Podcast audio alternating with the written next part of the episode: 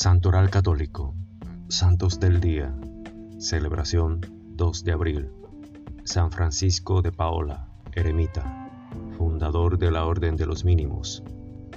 Nació en Paula, hoy provincia de Cosenza, Italia, el 27 de marzo de 1416. De niño sufrió una grave infección en un ojo. Sus padres lo encomendaron a la intercesión de San Francisco de Asís.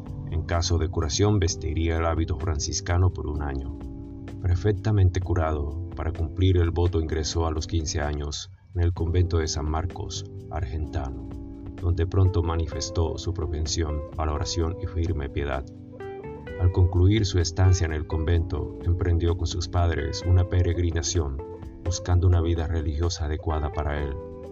Fue a Asís, Montecassino, Roma, Loreto y Monteluco. En Roma, turbado por el lujo de la corte papal, comentó, Nuestro Señor no iba de esa manera. Era el primer indicio de su alma reformadora.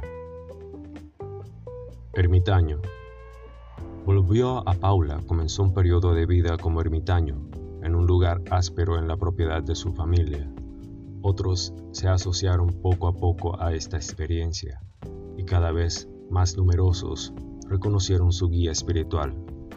Con los suyos construyó una capilla y tres dormitorios. En 1452 obtuvo la aprobación diocesana y la facultad de instituir un oratorio, un monasterio y una iglesia. Los mismos nobles de Paula, entusiasmados por la experiencia de Francisco, contribuyeron como simples obreros en la construcción de edificios. Aprobaciones papales. La fama de santidad de Francisco se difundió rápidamente. En 1467 el Papa Pablo II envió a Paula a un emisario para tener noticias sobre la eremita. Aprobaciones papales. La fama de santidad de Francisco se difundió rápidamente en 1467 el Papa Pablo II envió a Paula a un emisario para tener noticias sobre el eremita. Después de haber presentado su informe positivo sobre el monasterio, el mismo legado pontificio decidió sumarse a la comunidad. El 17 de mayo de 1474, el Papa Sisto IV reconoció oficialmente la nueva orden con la denominación Congregación Eremítica Paulana de San Francisco de Asís, el reconocimiento de la regla con el nombre actual llegó más tarde con el Papa Alejandro VI. Su manto sobre el mar, amado y buscado como guía espiritual, a Francisco se le considera como única autoridad capaz de oponerse a los abusos de la corte aragonesa en el reino de Nápoles, poniéndose del lado de los pobres. Sobre ello narran algunos hechos prodigiosos atribuidos a él, en 1464, año de grave carestía, algunos obreros se dirigían hacia la llanura de Terranova para encontrar trabajo. El Galatro, Regio Calabria, encontraron a San Francisco que iba a Cilicia.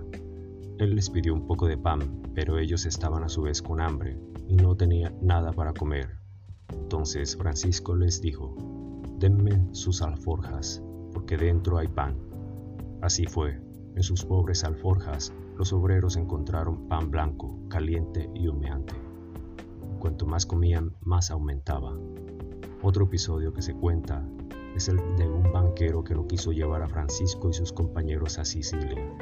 El santo extendió entonces su manto sobre el mar y así pudieron cruzar en el estrecho. Otro carisma atribuido al santo fue la profecía, como cuando predijo que la ciudad de Otranto iba a caer en manos de los turcos en 1480 y luego iba a ser reconquistada por el rey de Nápoles. Del eremitorio a la corte.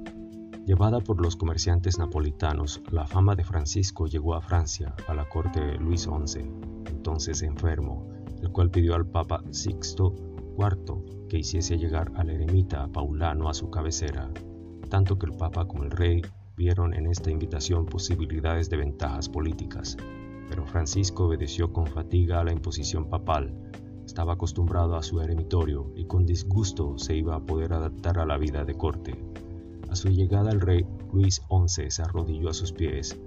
Nunca obtuvo la curación, pero la acción del ermitaño en la corte llevó a buenas relaciones entre el papado y la monarquía francesa. También allí Francisco fue apreciado por los humildes, así como por los doctores académicos en busca de una guía espiritual.